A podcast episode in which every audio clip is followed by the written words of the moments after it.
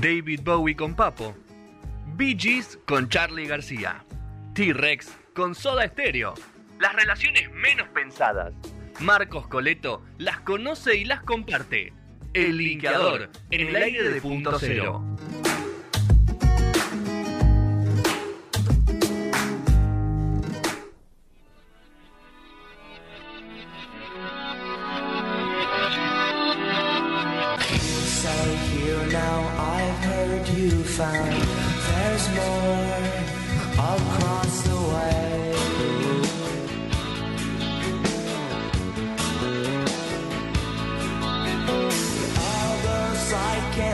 So nice and you've heard this myth won't wash away.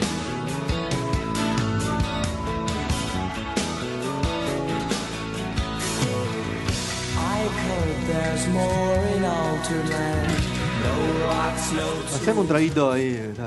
Segundo bloque, no sonoras. Ya está. No, no, no. Hacemos un traguito, digo, en la coctelera que tenés ahí tenés todo, todos los bebidas. Chiqui, chiqui. Así que bueno, segundo bloque de no sonoras en esta misión 689, como decíamos. Tenemos al señor Marquitos Coleto. ¿Qué haces, Marquito? ¿Cómo andan? Bien, vos te- otra vez cambiaste el fondo, ¿Te, cambi- te compraste otra casa? Me gusta. ¿Allá en Regina? Eh, no, puse un croma. Ah, No, no es tipo un no, no es un. Es la casa. Esta es la casa donde yo crecí. Una- la casa de mis padres. Todas propiedades. ¿Cuántas propiedades? ¿Sos dueño de medio pueblo o de media ciudad? No, no, no, no. Yo todavía no tengo casa. O sea, yo estaba viviendo solo, pero después con la pandemia, antes de conocer a No Sonoras, tuve que volver acá.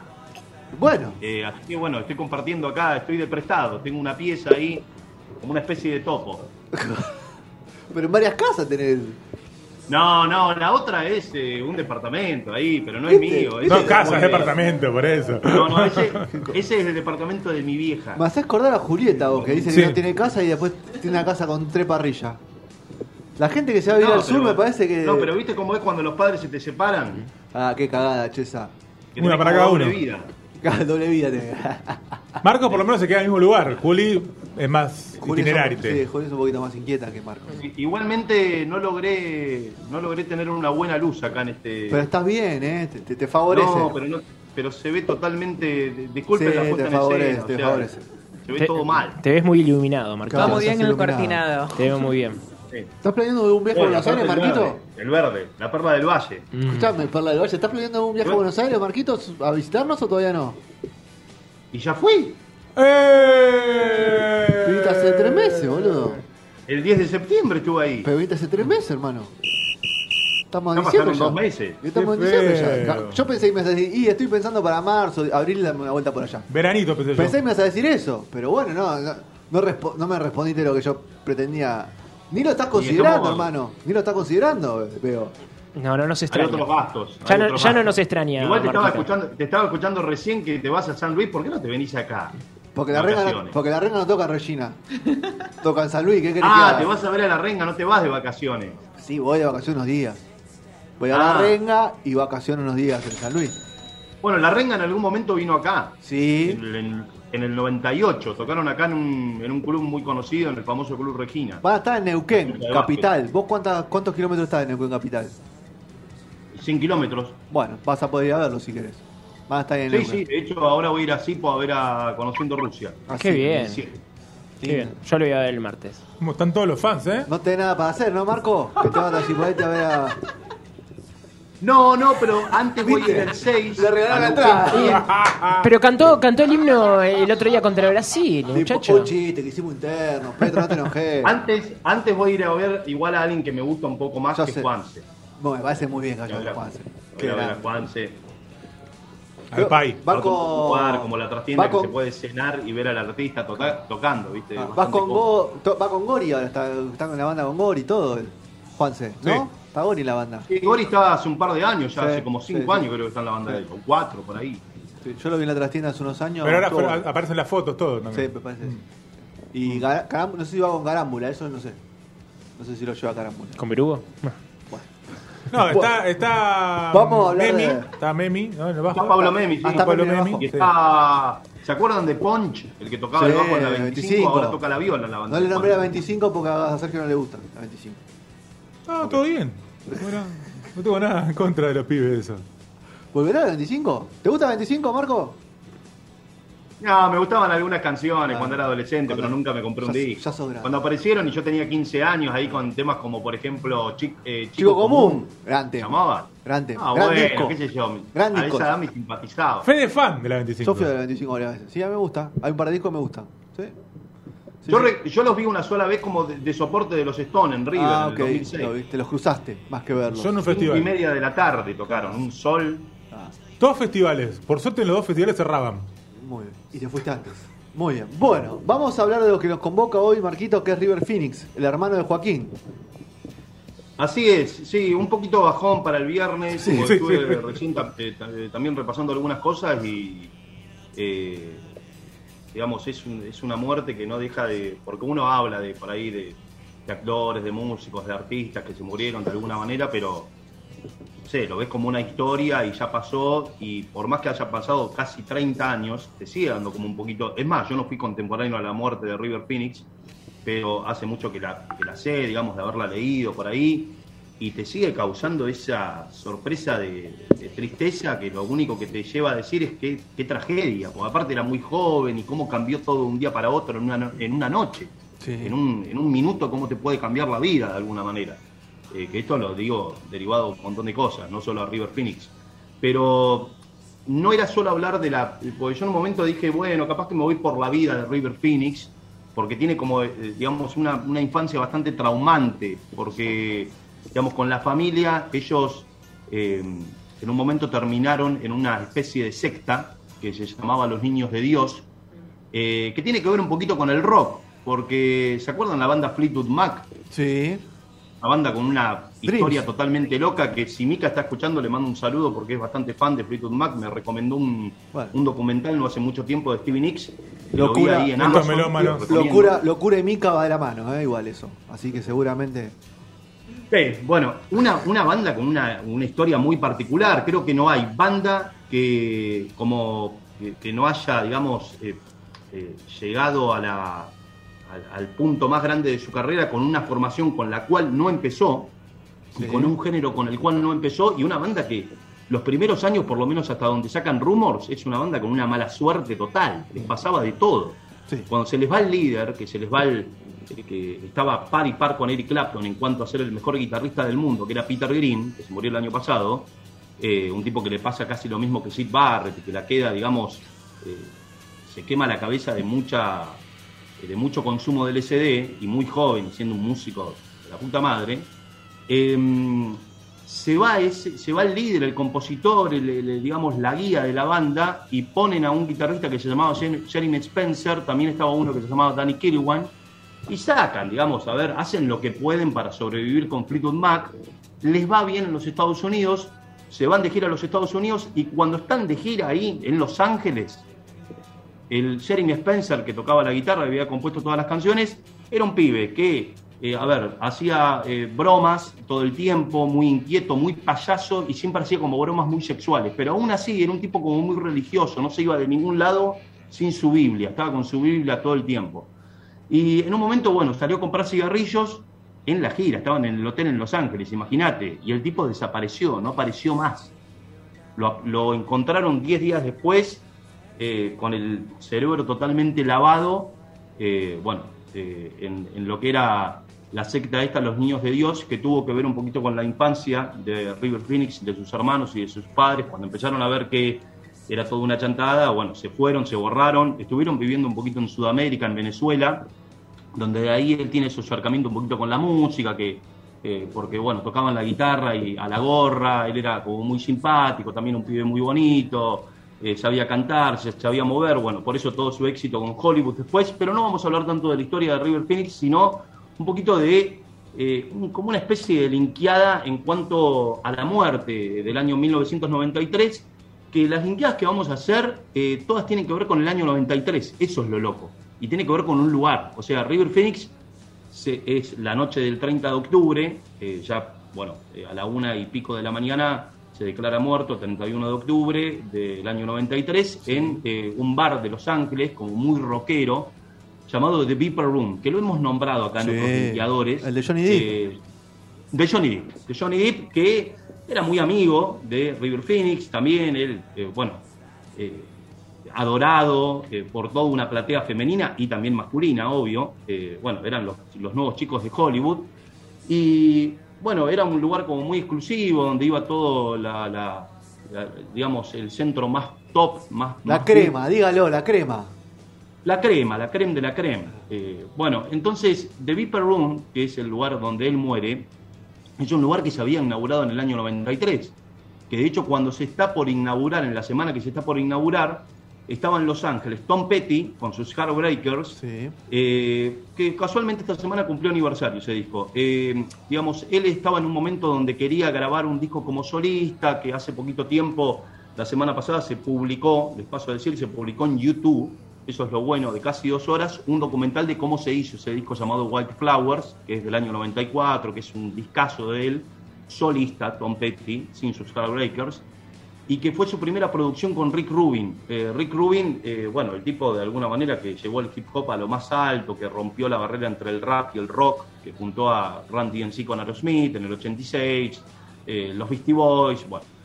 Eh, y el tipo, digamos, venía de los Red Chili Peppers y estaban tratando de producir ese disco. Y a Tom Petty en un momento la compañía le dice, sí, pero ¿me podrías, eh, antes del álbum, entregar un Greatest Hits, un grandes éxitos? Nunca hiciste un grandes éxitos, una recopilación. Estamos hablando de cuando los grandes éxitos garpaban como locos. Sí. De los discos compilatorios, de los grandes éxitos. Hoy ya no, hoy es una playlist de cada uno. Entonces, y la discográfica le dice, pero además de la recopilación de tus grandes éxitos, me tenés que incluir un tema nuevo. Lo cual Tom Petty dijo, pero ¿cómo te voy a incluir un tema nuevo si todavía no sé si es un éxito? Bueno, eh, Gran en eso respuesta. compone- en eso compone un hitazo que todavía sigue sonando en todas las radios, que es Mary Jane Last Dance, Sí. y que cuando lo están grabando, ahí producido por Rick Rubin, que es la primera vez que produce algo, eh, Rick Rubin con Tom Petty, que venía de los Peppers, de Blood Sugar Magic, eh, llama, estaban en Los Ángeles, así que llama ahí mismo Johnny Depp para decirle a Tom Petty si podía tocar en la inauguración de este bar que estaba por abrir, llamado The Beeper Room. Eh, bueno, tocan, pero ¿por qué lo llama Johnny Depp a Tom Petty? Bueno, Johnny Depp tenía como un acercamiento con Tom Petty, primero porque cuando en el 89-90 graban el video de una canción llamada Learning to Fly, que es una canción conocida de. Tom Petty, capaz que si la escuchan la van a reconocer. Eh, y en el, digamos, en el backstage del video viene Johnny Depp porque era como muy amigo del tecladista de Tom Petty, del histórico que se llamaba Beth Montech. Ahí se hacen amigos de Tom Petty y Tom Petty después lo recluta a Johnny Depp para que sea el protagonista de un video de él del año 91, un video conceptual de seis minutos que en TV, más allá de la extensión del video, pasaba un montón.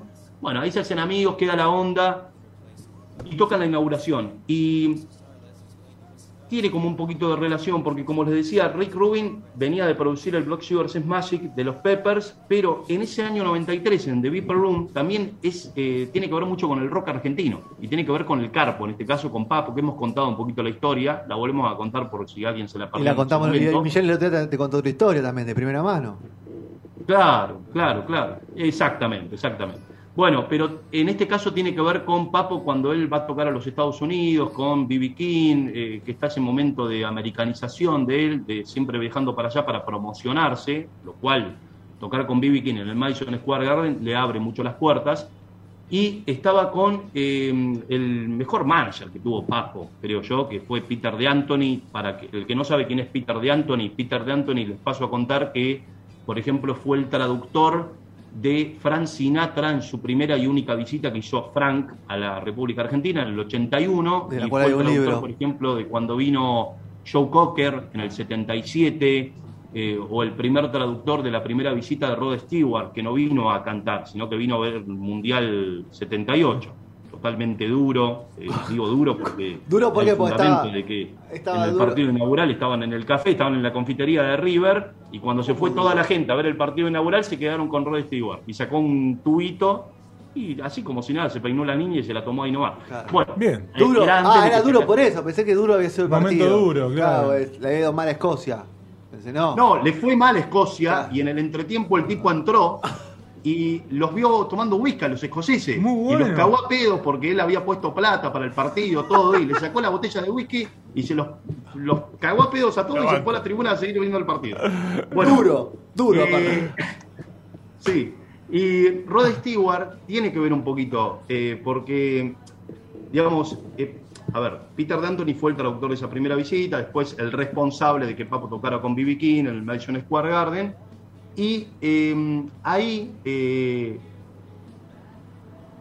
van a ese bar y se lo encuentran, Papo se lo encuentra, está en el baño y alguien lo reconoce, le dice, Papo, ¿qué seas acá? Era Carmen Apis. Carmen Apis, lo acabo de nombrar a Rod Stewart, miren cómo está todo conectado. A ver, Carmen Apis había sido el baterista de Rod Stewart en la mejor época y fue el co-compositor con Rod del tema Crees que soy sexy, por ejemplo. Tema del año 78. O sea, millonario, Eh, Carmen. Apis fue, por ejemplo, el baterista que ven en el video de Back and the Moon. ¿Se acuerdan del tema Back and the Moon de Ozzy? Sí. que se convierte en hombre lobo, una bizarría de los 80. Bueno, el baterista con, eh, que aparece con bigotes, no con estos, sino con los bigotes más eh, de gaucho, eh, era Carmen Apis. Eh, por ejemplo, Carmen Apis había sido el mejor baterista que tuvo Jeff Beck, eh, venía de tocar en una banda con Vanilla Fuge. ¿Y por qué lo reconoce a Papo? Porque eh, él había visitado, eh, hacía muy poquitos meses, Argentina con Edgar Winter, el hermano de Johnny Winter, del blusero, del albino. Habían tocado en el Gran Rex y el que había teloneado al blusero, a Edgar Winter, había sido Papo. Y en un momento eh, Edgar Winter lo invita al escenario a Papo y hacen el famoso duelo de guitarras, que eso se puede escuchar en el disco Papo sigue vivo, ese del 93, que ahí se llama Duelo entre Papo y Edgar Winter, donde él canta y Papo lo responde con la viola. Lo que, Sí. lo que es ese duelo. Es la grabación por favor. hecha. Y ahí tocaba la batería a Carmen Apis. Entonces le dice, eh, habían quedado en verse en Los Ángeles, todo, y eh, bueno, los meses siguientes se lo encuentra ahí en el, en el baño de este bar, eh, de este bar de Johnny Depp, y le dice, tenemos que hacer algo si estás acá, eh, venite a casa, te invito a almorzar en la semana. Eh, bueno, van al, van al otro día a la casa de Carmen Apis, eh, primero se caen de culo, esto contado por Peter de Anthony de una manera muy divertida en su libro, Made in, USA, que lo recomiendo, un librito casi de bolsillo, pero que hay unas anécdotas bárbaras. Van a la casa, bueno, enorme, había quincho, pileta, Y si de escribió, tenis, que eso- si escribió crees que soy sexy. ¿Cómo no va a tener Claro, plata? no- y lo que pasa que era un baterista sesionista, tocó con todo el mundo. Claro. Entonces, claro, entonces, eh, bueno, vienen, comen espagueti, le dice, eh, ¿podemos usar tu estudio? Eh, sí, más vale, le dice Carmen Apis. Eh, ¿Cuánto sale? ¿Cómo cuánto sale? Eh, pasen, por favor. Eh, pero con la condición de que yo toco. Ok, bueno, listo, dale, toca, bárbaro. No sos ningún boludo Mejor. tocando la batería. Claro. Y empiezan a, empiezan a tocar con él. Y para colmo, eh, le dice: Bueno, pará, puedo llamar al bajista. ¿A quién llama? Tim Booger. Tim Booger con Carmen Apis hacían como la base más sólida que tuvo Jeff Beck en su historia. Eran el trío: Jeff Beck, el guitarrista, con estos dos. Y en este caso, bueno, Papo estaba reemplazando a Jeff Beck, que fue uno de sus grandes ídolos. Entonces estaban empezando a tocar, iban las cosas como muy bien, empezaron a grabar algunas cositas ahí en el estudio casero de Carmen Apis y Peter de Anthony con esas grabaciones consigue por medio de algunos contactos eh, una chance de poder firmar con la Warner, pero con la Warner de los Estados Unidos, multinacional, o sea, eh, que les daban, a ver, los 90, año 93, le daban una buena plata que Papo nunca había llegado a eso como para que hiciera el disco como quisiera. Eh, nunca una discográfica lo había bancado de tal manera, Papo. Eh, bueno, todo iba muy bien, él se había recuperado, había dejado un poquito la bebida, eh, se estaba rescatando bastante. Guardada pero así como The Viper Run marcó el embrión de lo que podría haber sido el momento más iluminado a nivel comercial de Papo, marcó el fin también, porque eh, en, en el mismo año, en el mismo momento, previo a juntarse con todos los ejecutivos de la Warner Estados Unidos, que ahí firmaban y les daban un maletín lleno de guita para que hicieran la plata como quisieran, en ese momento te la daban en efectivo la plata, eh, no te la transferían todavía, hoy anda con todos los bolsillos pelados de todo el mundo. Eh, entonces van a The Viper Room y una vez más en el baño. Pero en el baño no se lo encuentra Carmen Apis, se lo encuentra Slash. Y estamos hablando de Slash en el año 93, Guns N' Roses. Rock ver, and no eran roll. la mejor banda del planeta, eran la tendencia, eran la moda, eran eran todo. Eran dioses. Sí, los dioses. O sea, por más que no estuvieras en la música, los mirabas como centro. Ellos venían de terminar la gira, eh, la gira más larga de la historia, que fue la de Use Your Illusion. Acá la habían terminado el 17 de julio del 93 en River. Eh, y bueno, y seguían un poco como de joda, eh, bastante. Estaban muy mal los Hansen en el año 93. O sea, no mal de fama, sino mal de ellos. Eh, y ahí le dice, lo reconoció a Papo porque, claro, en la última, en, en la primera visita del año 92, eh, la que se quiebra Juanse, eh, después se fueron todos a zapar al Roxy de Congreso y el- al subsuelo.